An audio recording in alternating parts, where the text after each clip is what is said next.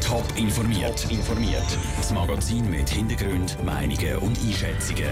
Jetzt auf Radio Top. Warum zehn Mitglieder der Frauenfelder Mafia-Zellen wieder im Gefängnis hocken und warum Fußballexperten den Wirbel um 222 Millionen Wechsel nicht verstehen, das sind zwei von den Themen im Top informiert. Im Studio ist der Peter Hanselmann. Drogen- und Waffenhandel, Geldwäsche und Erpressung. Das macht die mächtigste Mafienorganisation von Europa, die italienische Ndrangheta.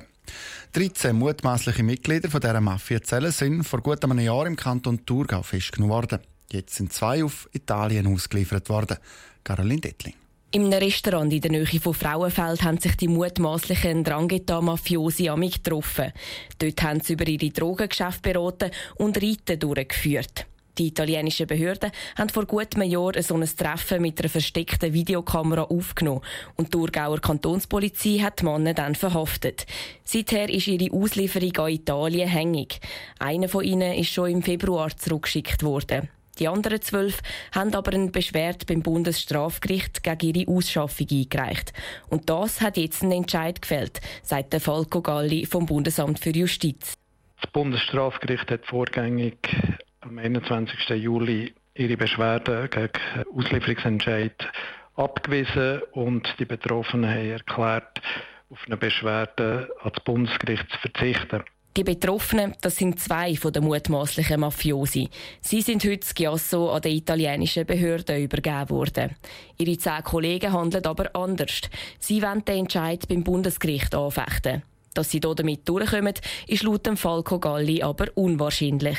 Eine Beschwerde ist allerdings nur zulässig, wenn es sich um einen besonders bedeutenden Fall im Sinn vom Bundesgerichtsgesetz handelt.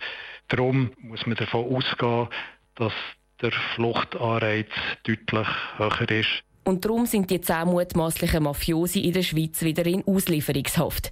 Dort bleiben sie jetzt, bis der Entscheid über ihre Neubeschwerde beim Bundesgericht durch ist. Der Beitrag von Caroline Dettling. Die Mafiosi haben schon jahrelang in der Schweiz gewohnt. Neben diesen 13 Männern im Kanton Thurgau sind jetzt noch zwei weitere in Zürich und im Wallis verhaftet worden. Non hat heute die spanische Liga gesagt. Es geht um den Transfer vom brasilianischen Fußballer Neymar von Barcelona zu Paris Saint-Germain. 222 Millionen Euro wird Barcelona für Neymar. 222 Millionen Euro wird Paris zahlen. Kein Problem also. Doch, sagt die spanische Liga, der Transfer verstoße gegen das Financial Fair Play für UEFA. Stimmt nicht sagt der Fußballexperte und ehemalige FIFA-Generalsekretär Guido Tonioni im Interview. eigentlich sehe ich gar kein Problem vom Financial Fairplay, weil das Financial Fairplay ist eigentlich geschaffen worden, damit, damit Clubs sich nicht verschulden. Und auf einen kurzen Nenner braucht, wenn jetzt einfach ein paar katarische Scheich für den Neymar 300 Millionen in einen Club reinpumpen, dann ist das vielleicht komisch oder nicht sympathisch, aber es ist kein krimineller Akt und es ist keine Verschuldung von einem Club. Der Deal ist absehbar gewesen.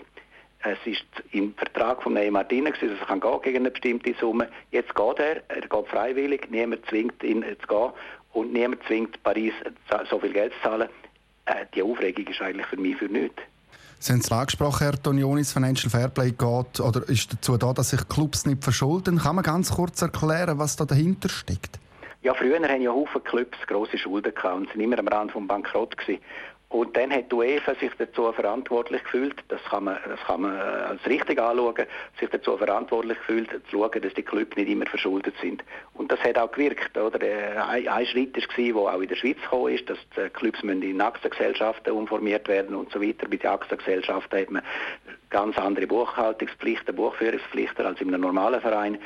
Und im Prinzip hat, hat eine grosse Gesundung angefangen im europäischen Sport. Es gibt immer noch verschuldete Clubs, sie dürfen auch bis zu einem gewissen Maß verschuldet sein.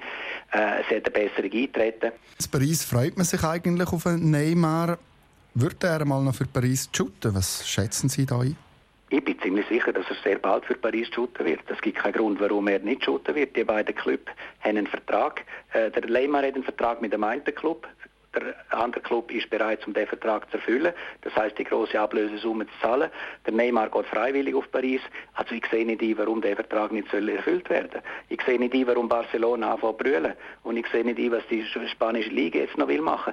Ich wäre froh, wenn ich der Präsident wäre für Barcelona, wenn ich für zwei halbwegs gesunde Beine 222 Millionen Franken kriege, oder Dollar oder Euro. Das ist doch ein riesiges Geschäft. was gibt es da? Äh, das Problem sehe ich einfach nicht sagt der Guido Tognoni. Und für Paris passiert es. Übermorgen haben die Pariser das erste Spiel vor Saison.